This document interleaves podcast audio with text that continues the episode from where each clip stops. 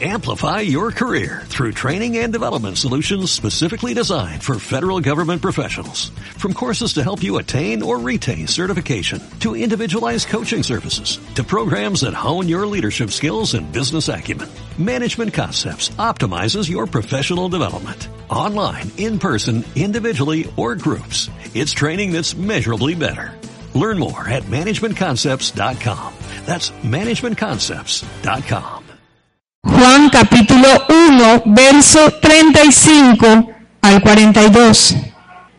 Dice la palabra, el siguiente día otra vez estaba Juan y dos de sus discípulos, y mirando a Jesús que andaba por allí, dijo, he aquí el Cordero de Dios. Le oyeron hablar los dos discípulos, ¿y qué hicieron? Y siguieron a Jesús. Y volviéndose Jesús y viendo que le seguían, les dijo, ¿qué buscáis? Ellos le dijeron, Rabí, que traducido es maestro, ¿dónde moras? Les dijo, venid y ved. Fueron y vieron dónde moraba y se quedaron con él aquel día, porque era como la hora décima. Andrés, hermano de Simón Pedro, era uno de los dos que habían oído a Juan y habían seguido a Jesús. Este halló primero a su hermano Simón y le dijo, hemos hallado el Mesías, que traducido es el Cristo, y le trajo a Jesús. Y mirándole Jesús dijo, tú eres Simón, hijo de Jonás, tú serás llamado Cefas, que quiere decir Pedro. Versículo 43. El siguiente día quiso Jesús ir a Galilea y halló a Felipe y le dijo, sígueme. Y Felipe era de Bethsaida, de la ciudad de Andrés y de Pedro. Felipe halló a Natanael y le dijo, hemos hallado a aquel de quien escribió Moisés en la ley, así como los profetas, a Jesús, el hijo de José de Nazaret. Natanael le dijo, ¿de Nazaret puede salir algo bueno? Le dijo Felipe, ven y ve, ven y ve. Y ahí vemos, ahora les voy a explicar cómo es el plan. Y en este año tenemos que trabajar, así como hizo Nehemías, algo sobrenatural. Nehemías construyó el muro en cuántos días? 52, algo que era imposible. Pero dicen que con una mano tenían que la espada para los que venían a oponerse y con la otra echaban repello y ponían ladrillo. Y con la espada a la mano, alertas. Este año tenemos que estar así. La espada de nosotros, ¿cuál es? La palabra, la oración, el ayuno. Dios nos ha dado llaves que tenemos que unirlas y comenzar a trabajar en ellas, orando, ayunando, congregándonos, pero también actuando. Hay que ir por la gente, hay que ir, invitar, visitar, hacer todas esas cosas. Y esa semana vamos a estar aún en la santificación, orando, creyéndole al Señor. Venimos a la alborada cada uno con su líder, si tiene su líder. ¿Qué día te toca, líder, a la salida? Dígale, ¿qué día te toca para yo venir? Si no puede venir el día que viene el líder, acomódese en otros días que allí también están viniendo. Y el plan Andrés se trata de invitar, de conexiones cercanas. ¿De qué se trata? Conexiones cercanas. Dice que ellos invitaban primero a quienes? Sus parientes, su familia. Juan el Bautista era pariente de Jesús. ¿Qué era de Jesús? ¿Qué eran? Uy, lean la Biblia. Primos. ¿Sí? Juan el Bautista y Jesús eran parientes, eran primos. Andrés era pariente de Simón, ¿qué era? El hermano. Fue a invitar, Andrés fue a invitar a su hermano y lo trajo a Jesús. Felipe era amigo de Natanael y lo invitó. Felipe también era vecino de Andrés y de Simón porque dice que ellos vivían en la misma ciudad, en la misma ciudad, en Bethsaida. Y Andrés también fue discípulo de Juan el Bautista. ¿Y cuáles eran las predicaciones que ellos hacían? Hemos visto a Jesús de Nazaret, ven. Esa era toda la predicación. No necesito homilética, hermenéutica, es que pastora yo no estoy preparado, es que yo no he visto nada de las escuelas. Solamente invite de un Cristo vivo, de un Cristo que transforma la vida, de un Cristo que salva. Y la gran comisión que Jesús dejó, ¿cuál fue? Mateo 28. ¿Qué dice? Ir y hacer discípulos por todas las naciones y comienza a decir, y aún en Marcos también les decía, id, vayan, bautícelos, vaya, y el que creyere, fuere bautizado, y el que no creyere, será condenado. Y estas señales seguirán a los que creen. En mi nombre echarán fuera, ¿qué más? Hablarán nuevas lenguas, tomarían en sus manos serpientes, tomarían cosa mortífera y no les haría daño, nada, porque Dios estaba con ellos, pondrían la mano sobre los enfermos y ellos sanarían. ¿Cómo sabe usted si tiene don de sanidad, si nunca ora por un enfermo? ¿Cómo se da cuenta? ¿Cómo cree que va a fluir en el Espíritu? ¿Cuántos quieren fluir en los dones del Espíritu Santo? Hay que empezar a ejercitarlos. ¿Cómo lo ejercita? Igual, igual el que pinta un, cuadro, las que empiezan a pintar las uñas. ¿Cómo cree que le queda su primer trabajo? De pronto desastroso. La línea le quedó con unas curvas. Era una línea recta, pero quedó curviada. Se salió de la uña. Pero a la medida que empieza a ejercitar, ¿qué pasa? Se vuelve qué? Experto, práctico. Igual, nosotros tenemos que empezar a ejercitar los dones, a ejercitarlo, pero ahí no nos vamos a volver expertos. Porque el que hace la obra, ¿quién es? Nosotros tenemos que ir y hacer. Orar por el enfermo, pero si se murió. Hay gente que dice, ay, pero es que yo he orado por tres y se ha muerto. Yo tengo el don de la eutanasia. No, el enemigo le quiere menguar su... De pronto se está orando con esa fe o la gente con la que fue, Dios se la quería llevar, es su voluntad de Dios. Nosotros solo nos toca qué? Ir y orar por ellos. Si Dios los sana, gloria a Dios. Y si no los sana, gloria a Dios también, porque Él es el que da la vida y el que la quita. Entonces, pero tenemos que empezar a fluir en el Espíritu Santo. Y dice que los discípulos salían por todas partes a llevar el mensaje y el Señor iba con ellos y los confirmaba con señales, con prodigios. ¿Será que los discípulos estaban bien en todo y tenían mucha plata? ¿Qué dijo Pedro cuando encontró a ese cojo allí en la iglesia pidiendo? ¿Qué dijo Pedro? Y él ahí, déme una limonita, mire, no tengo para el bus, déme una limonita, no tengo que comer, déme una limonita. ¿Qué le dijo Pedro? Sacó el billete de 50 porque estaba luqueado. ¿Qué dijo? No tengo plata ni oro, pero de lo que tengo, ¿qué le dio? ¿Qué le dio? Levántate y toma tu leche y camine. Vaya, trabaje. Y se levantó y al instante él fue sano. Usted tiene que ir creyendo en la palabra del Señor y caminando y fluir en lo sobrenatural. Nuestro desafío hoy es arrebatarle las almas al enemigo, las almas que se están perdiendo. Ya no más quejadera, piense, mire, cuando uno empieza a ver la necesidad de las demás personas, usted va a empezar a darle gracias a Dios por lo que usted está viviendo. Cuando uno no se acerca de Dios, ¿qué pasa cuando vienen los problemas difíciles? ¿Qué sucede?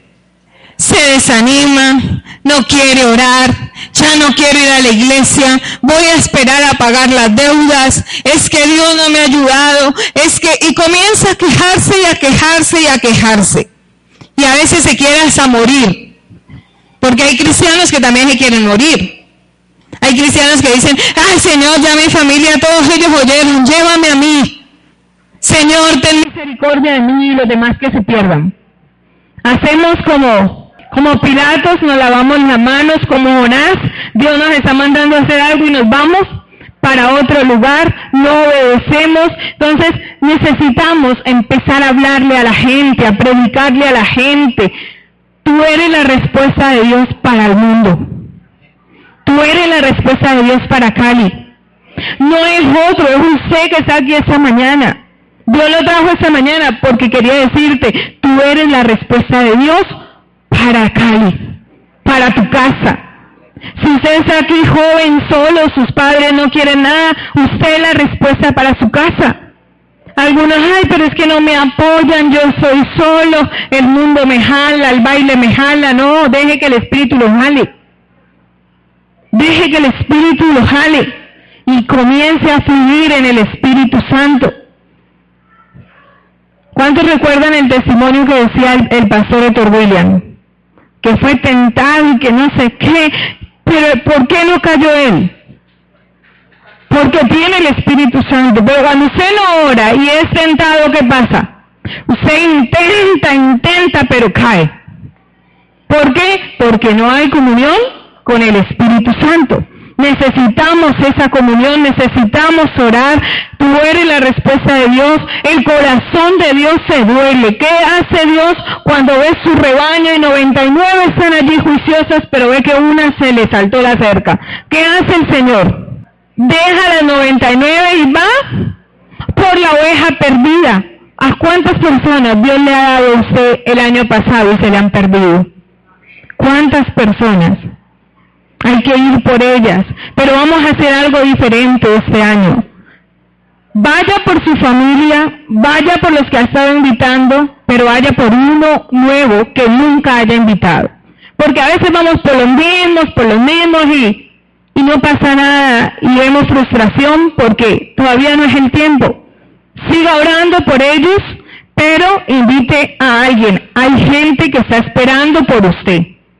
Hay gente que está esperando por usted. Si no tiene, ay, pastor, es que toda mi familia es cristiana, es que todos mis vecinos, todas las cuadras son cristianos, y por la otra son cristianos, y por la de acá son cristianos, entonces, ¿qué haga? Extienda sus estacas, vaya en el trabajo, en el bus. Imposible, pues, que tantos millones de gente en Cali pues, ya sean cristianos. Yo vi muchos rumbeando en la feria de Cali. Vi bastantes muertos en la feria, en esas noticias que daban. Hay mucha gente que está esperando por nosotros, que la iglesia se levante a predicar. Y se lo digo porque aún haciendo esa palabra, Dios también me hablaba a mí. En una reunión, en otra, en tanta cosa, pero ¿cuándo vamos a ir a ganar las almas? Por eso tenemos que ponernos esa meta. Dentro de ocho días, todos, incluyéndome yo y el pastor, porque le voy a decir a él también, que dentro de ocho días cada uno traigamos, cada uno traigamos cuánto? Si le vinieron dos o tres, gloria a Dios. No vaya a decir, no, dentro de ocho días porque solo me dijeron que uno. Sí, hay gente olímpica. Hay gente que, ay, tiene tres y dice, no es que me dijeron uno, entonces dentro de ocho días te llevo a vos. No, tráigalos. Si Dios le da más, es porque le va a abundar con más. Dios le va a dar más gente, pero necesitamos ir, ir por todas las naciones. ¿Cómo podemos predicarle a los perdidos? ¿Cómo podemos predicarle a ellos? Sencillo. Predicarles Cristo te ama. Pero a veces, ¿cómo se llega? ¿Cómo, cómo hemos aprendido? Algo que hay que admirarle a los testigos de Jehová es que ellos son qué? Están en lo incorrecto para ellos, solo es Jehová, no existe Jesús, no existe el Espíritu Santo, pero son insistentes. Ellos llegan a la puerta y tocan y tocan. Y sale, buenas, un momentico, ¿sabía usted que el infierno existe? ¿Sabía usted que no sé qué? Y empiezan a hablarle a la gente de qué? del infierno y a, regalarle revistas y cantidad de cosas y, usted le dice, no, gracias, somos cristianos. Y al otro día usted los ve qué? Otra vez en la puerta tocándole. Son como las cucarachas. Sea, la mata, la saca y ellas qué? Vuelven y se entran.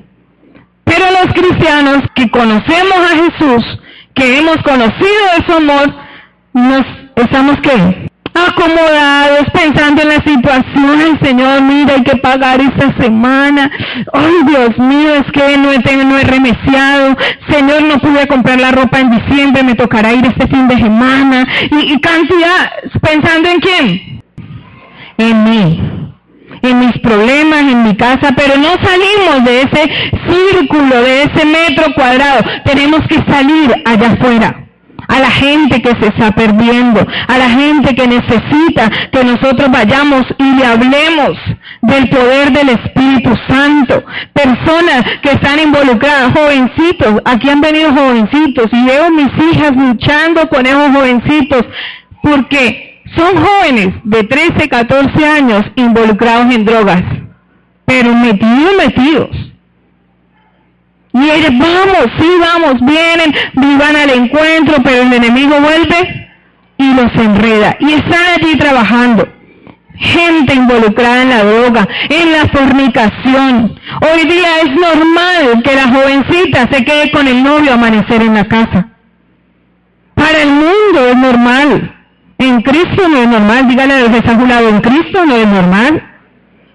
Eso es cuando usted se casa, en el matrimonio, en la esposa. En la esposa, eso es lo que el Señor nos dice. Y nosotros tenemos que ser qué? Radicales con el pecado. Dios me colocó aquí no para decirle, ay no, pues fornique más poquito. Si se queda todos los días, que se quede un día.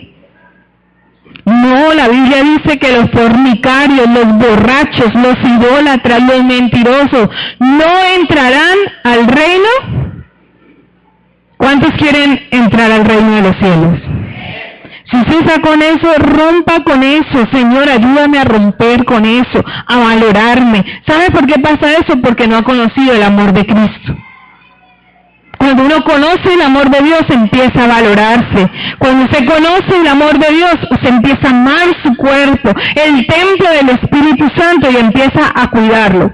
Cuando se ama algo, ¿sé qué hace? Lo cuida los cuida. Pero hay gente que quiere más las matas que la gente. Ay, no le echa agüita a las matas, es que tengo que, pues se me van a morir. ¿Cuánta gente está perdiendo por usted estar cuidando matas? Ese tiempo en vez de ir, ¿qué? A predicarle a los perdidos. ¿Cuánta gente se está divorciando? En ese momentico, ¿cuántos están divorciando y peleando? ¿Sí sabía usted eso? ¿Cuántos? ¿Cuántos se están suicidando? Yo les he contado el ejemplo. Había una vez un joven, un niño casi, que habían ido a predicar puerta a puerta. ¿Cuántos han llegado a salir puerta a puerta? Y dice que ese niño fue a tocar a una puerta y nadie le abría. Volvió y tocó y tocaba durísimo y durísimo hasta que salió una señora enojada. ¿Qué pasa? ¿Por qué toca tan fuerte la puerta? Y él decía, no señora, lo que pasa es que vine a decirle, Cristo la ama mucho. Él tiene un plan con su vida. Él dio su vida por usted. Dice que la señora empezó a llorar y a llorar y a llorar. Y él no entendía. Él dijo, solo dije, Cristo la ama. O sea, él estaba sorprendido también. Pero ¿sabe qué estaba sucediendo luego cuando ella pudo hablar? Porque ¿cuántos han sentido que lloran y no pueden hablar del dolor? Y cuando ella pudo hablar dijo, gracias porque yo no abría la puerta porque estaba acomodando un butaco y una cuerda para suicidarme. Quería ahorcarme. Abrí la puerta porque insististe de gran manera que yo dije, voy a ir a ver qué pasa. Pero pensaba suicidarme porque pensaba que nadie me amaba en la vida.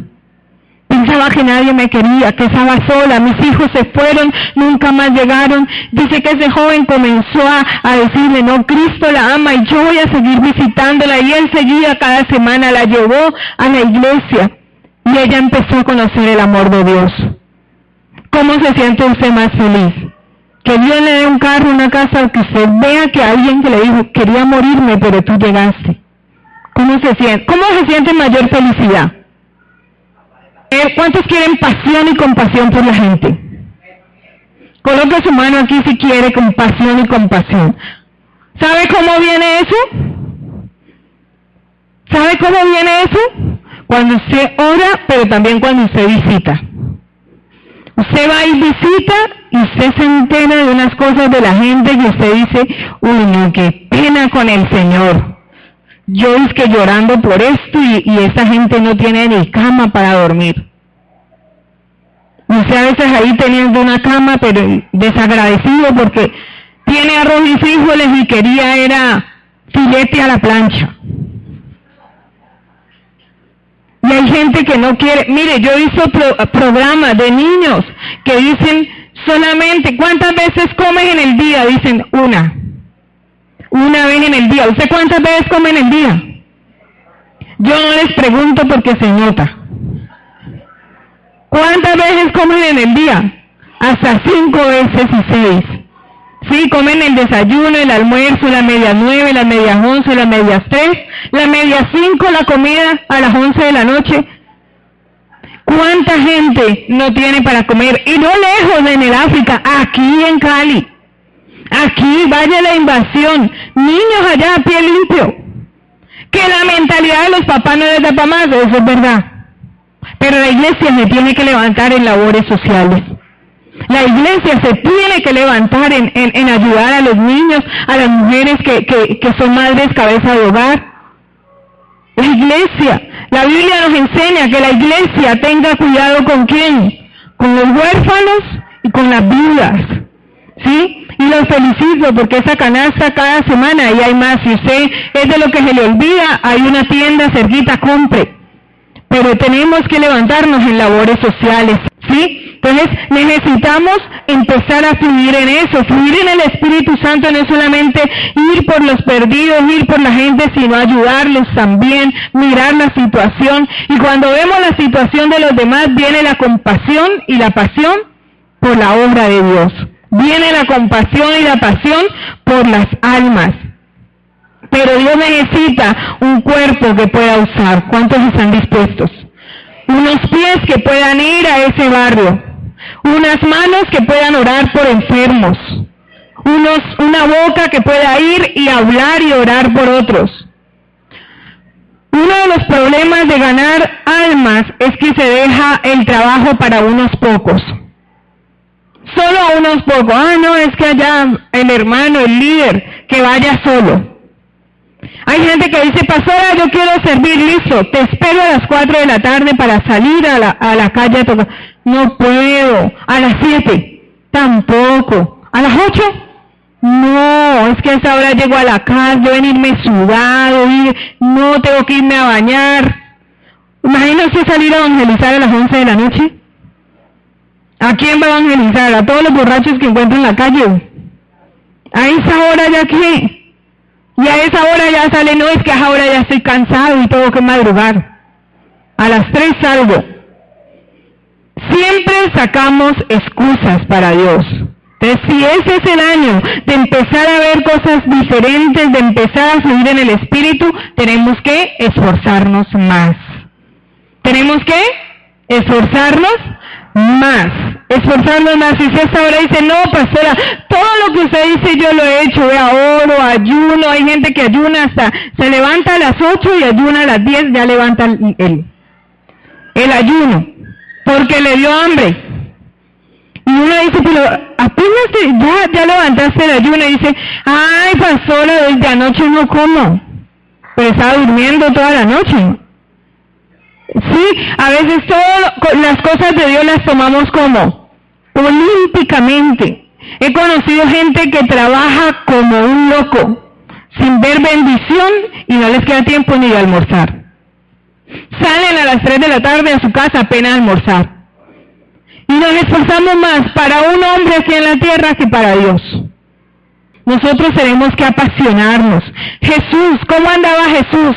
Dice que Jesús andaba por las calles, por las sinagogas, ¿por dónde más? Por las casas, por todos lados, viendo la necesidad de la gente, viendo la necesidad, orando por ellos. Y se dio tanto, era tan apasionado por la gente que dio toda su vida por amor a nosotros. Dio toda su sangre por amor a nosotros. Y por eso necesitamos pasión. Necesitamos el Espíritu Santo. Hechos 1.8 dice que estaban allí esperando el Espíritu Santo, dice, pero recibiréis poder cuando haya venido sobre vosotros quién? El Espíritu Santo. Cuando haya venido sobre vosotros el Espíritu Santo. Pero hay gente, mire, todo eso es, es, es tener pasión por las cosas. Si usted quiere eh, tocar bien, cantar bien y, y está apasionado, ¿qué hace? Se prepara. Si usted quiere servir al Señor bien, ¿usted qué hace? Actúa, pero empieza a prepararse, comienza a prepararse. Cuando usted quiere servir al Señor, hace las cosas, así no esté preparado, que en el camino se va a ir preparando para hacer las cosas mejor cada día. Pero necesitamos esa pasión. Recibiréis poder. ¿Para qué? ¿Para qué ese poder? Para que me seáis qué? Testigos. ¿Dónde? En Jerusalén, en Judea, en Samaria y hasta lo último de la tierra. ¿Qué quiere decir? Para que seas testigo en tu casa, para que seas testigo en tu barrio, para que seas testigo allí donde tú trabajas, ahí en la universidad donde usted estudia, para que seas testigo y hasta lo último de la tierra. Para que guarde el testimonio. Porque no puede haber gente que pide prestado y no paga. Ay, pero es que Dios conoce. No, Dios conoce y por eso no viene bendición. Porque sabe que hay un corazón malo. Hay gente que miente. Y cristianos de años. Ya no más. Por eso esta semana los invitamos a santificarnos. Ya no más ser livianos. Cristianos livianos. Tenemos que ser cristianos que de verdad, con fallas, sí, pastora, fallas. ¿Usted mira las cantidades de fallas que yo tengo en la casa? La cantidad de falencias. Pero hay cosas que he cortado de raíz. Hay otras que va en el proceso, como es el carácter. ¿Cuántos tienen problemas con su carácter? ¿Sí? Va por la calle y se le atraviesa a alguien, ¿usted qué dice? Dios te bendiga. Sí, porque ya no dice groserías, ya, ya, ya renunció a eso. Ya su boca no dice groserías, pero usted le dice, ese Dios se bendiga como que, como Dios te fulmine. No se le dice así, pero viene algo como así. Sí, entonces todas esas cosas. Cuando pelea con el esposo y la esposa, usted a veces siente que, que usted se arrima y dice, no me hagas enojar. Y usted le provoca como otra vez coger y qué cogerlo de ese pescuezo y subirlo hacia arriba, ¿sí o no? Pero usted dice, no, pero ya no puedo. Señor, yo tengo que cambiar. Usted ya empieza a tener dominio propio y se aguanta. ¿Sí? Usted ya, uy, se domina. Cuando los jóvenes van, ve para dónde vas el sábado. No, eh, eh, vamos que ah, por ahí. Les da pena decir van para la iglesia, ¿no? Por ahí. ¿Para dónde? Por ahí. Ahora una vuelta. Sí, antes no les daba pena decir, pero ahora sí les da pena decir para dónde. ¿Para dónde van? Por ahí vamos. Eh, eh, después venimos para que charlemos y tal. Y en la iglesia somos como, como motas. Sí, ahí. Ay, no llegamos ni a alabar al Señor. Llegamos al club social. Si no han iniciado, ¿qué hacemos? Reuniones sociales en las esquinas de la iglesia. ¿Y qué más ve cómo van hasta que ya inician? Pero debemos llegar a qué? A orar, a buscar al Señor. Tenemos que empezar a, hacer ejemplo, a, a dar testimonio. Nosotros somos portadores de buenas nuevas. ¿Somos portadores de qué? De buenas nuevas. Confiese con su boca, declare con su boca que Dios lo va a bendecir. Comience a declarar ya no más queja. Nuestro trabajo no es convencer la gente para Cristo. Nuestro trabajo es predicarle a la gente de Cristo. El que convence quién es. Él es el que convence. Nosotros solo nos toca qué? Hablar predicar, hablarle a la gente. Si intentamos hacer el trabajo del Espíritu Santo de convencerlos, perdemos. Porque nosotros no convencemos a nadie. Y si no, porque todavía nuestra familia no se ha convertido. Nos falta meternos en qué? En oración, en el fluir del Espíritu que Dios va a convencer a ellos, portadores de buenas nuevas, escuchar el clamor de la gente. Mire, cuando usted ora por la gente, cuando usted va, mire las necesidades en la página. En la página que tenemos de la iglesia, ayer orábamos con mi esposo y veíamos gente pidiendo peticiones de oración. Y hoy le traje a la intercesora y le dije, mira, aquí están las peticiones de, esas personas. No las conocemos, pero están entrando a la página, están diciendo, nos gusta, qué bueno, necesito que oren por mi papá que tiene cáncer. Y sabe que hay gente, no nos conocen, pero creen que vamos a orar por ellos. Y ayer con mi esposa decíamos, vamos a orar por ellos y vamos a llevarlo al grupo de intercesión para que oren, porque Dios les va a, a sorprender a ellos. Y nos está sorprendiendo a nosotros, porque estamos viendo a través de la página va a llegar gente. Va a llegar gente a dar testimonio de que Dios ha sanado a su papá, lo que le estén pidiendo. Pero necesitamos que meternos con el Señor, meternos con el Señor, conquistar, cumplir la gran comisión. Cuando hacen una casa que hay que colocar, techo, piso, paredes, hacer de todo. Los, y, lo mismo con, con una persona, vamos, la ganamos, la traemos a la iglesia y ¿quién la debe cuidar? El que lo trajo, cuídelo. ¿Quién más? Si no sabe, bueno, mi líder aquí está, pero enséñeme porque yo quiero aprender. ¿Sí? Enséñeme, aquí lo traje. Y luego, ¿qué debemos hacer? Seguir orando por esa persona, meterlos en la escuela. ¿Cuándo lo soltamos? Cuando vemos que esa persona está haciendo lo mismo. Ah, qué bueno. ¿Cuántos aquí tienen hijos? ¿Y cuántos han traído hijos al mundo para que otros los críen? Usted dice, uy, aquí está mi hijo, críemelo. No, usted tiene su hijo y ¿qué le toca? Criarlo, mirar cómo lo alimenta, mirar cómo lo cuida. Pero a veces en la iglesia hacemos eso. Traemos el nuevo que está recién nacido y lo abortamos. Le decimos, ahí lo regalamos, vea, eso es culpa del líder, el líder no lo cuidó, no, no fue el líder, ¿quién fue? Diga, yo. Coloque su mano aquí y diga, yo. No lo cuidé yo, lo invité yo y no lo cuidé. ¿Por qué? Porque somos indiferentes, porque estamos centrados solo en mi problema y no en lo que Dios ama, que son las almas, que es la gente. Mire, piense este año, Dios lo ha bendecido. No se queje, yo los veo sanos, yo los veo bien, los veo con sus familias todavía. ¿No creen que hay que darle gracias a Dios por eso? Hay que darle gracias a Dios. Todavía está allí con su trabajo, todavía está, no se ha perdido. Hay que seguir batallando, hay que seguir luchando. Y lo que decía el pastor, debemos orar, ir y hacer. ¿Qué debemos hacer?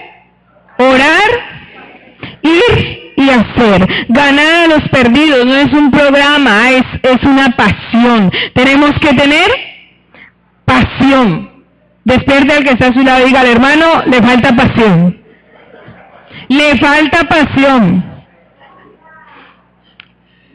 El ir a ganar las almas debe ser un modo de vivir, algo que, que, que lo tenemos, un estilo de vida. ¿Cuántos cuando conocieron al Señor su primer amor iba y tocaba las puertas y a todo el mundo quería decirle, mi vida cambió? Mi hogar que se iba a destruir, Dios lo restauró. Todas esas cosas. ¿A cuánto les? Le, en ese tiempo lo recuerdan y querían gritarle a todo el mundo. Conocí al Señor, pero no, a medida que pasa el tiempo, ya que perdemos qué? La pasión, perdemos el fuego.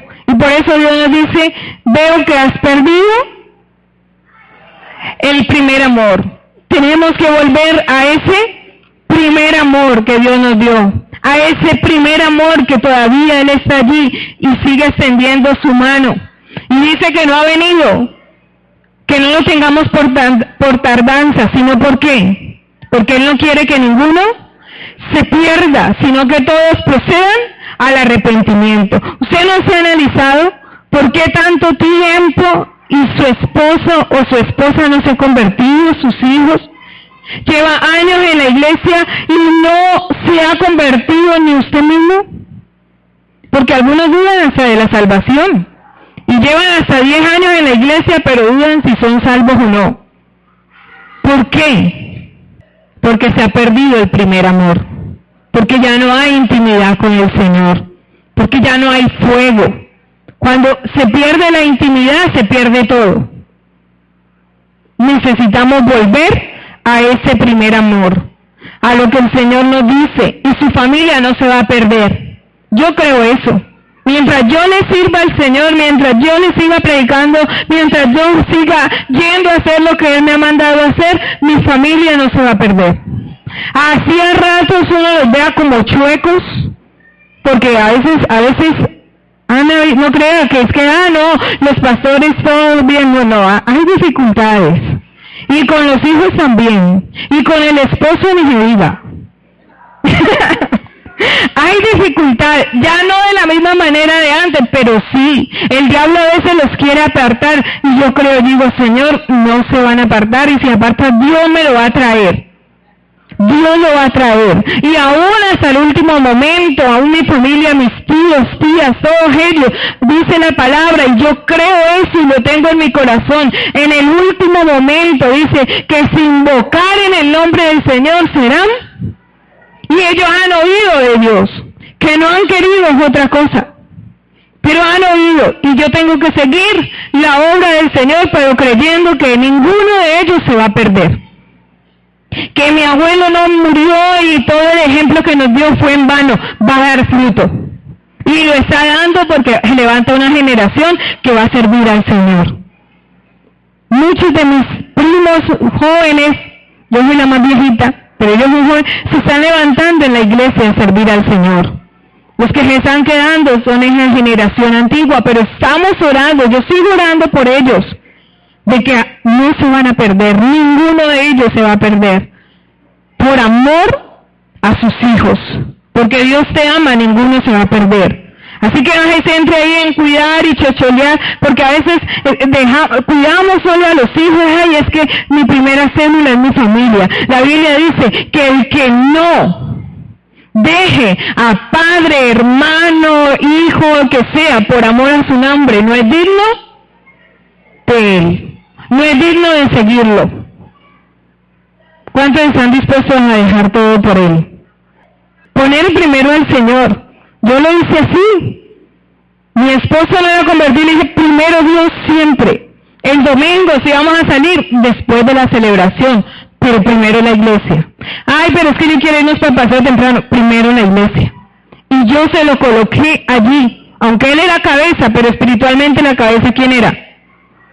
Y yo le dije, no. Y cuando él empezó a ver que yo no iba a dejar a Dios por él, fue que Dios lo trajo a los pies de Cristo. Y ahora él está ahí sirviendo y es el pastor. Pero cuando uno se levanta a poner en prioridad a quién? A Dios. Si se pone en prioridad a Dios, no crea, ay no, es que, es que ahora mi novio me va a dejar porque es que, ay, es que ahora mi novia ya no me va, se va a ir con el otro, no, pues ya no era para usted. El que es, te va a amar, te va a esperar y te va a respetar. El que es, seguirá ahí a tu lado. Pocos amenes aquí. El que es, ahí estará. No la va a dejar, ni lo va a dejar. Y si no, ese no era. Créalo y téngalo por seguro. Igual en el trabajo. Ay, que diga una mentira. No, sea radical y verá que nunca lo van a echar del trabajo. Hay gente que le tiene más miedo al trabajo, al patrón que a Dios, que le da todas las cosas.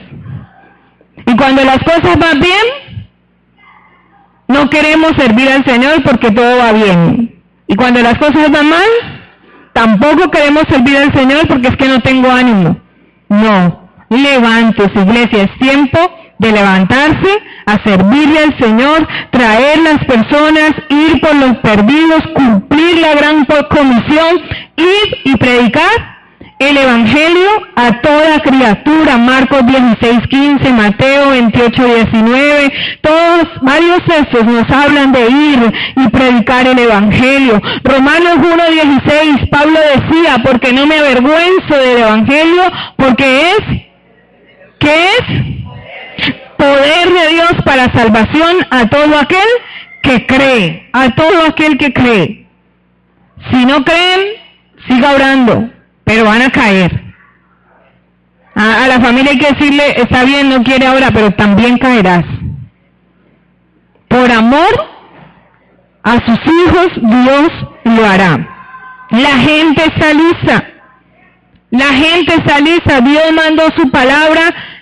Dice el Salmo 107.20. Dios mandó su palabra, los sanó y los libró de su ruina. ¿De qué los libró? de su ruina. Hay que ir y predicar la palabra, hay que ir y hablarle a la gente. Necesita saber de todo, no solo decirle Cristo te ama. ¿Cuántos saben hablar? Yo hasta ahorita no he visto un mudo aquí para orar al menos por él. Todos aquí hablan, ¿sí? Ninguno hay mudo para decirle que venga y oramos a ver, que hable. Sí, no hay mudos, hasta los mudos hablan. Hay gente que habla más sin abrir la boca que abriéndola. Uno lo ve en la iglesia. En la iglesia eso es chateando. Está muy largo. A acabar. Sí, ah, y estás ahí. O empiezan con los ojos.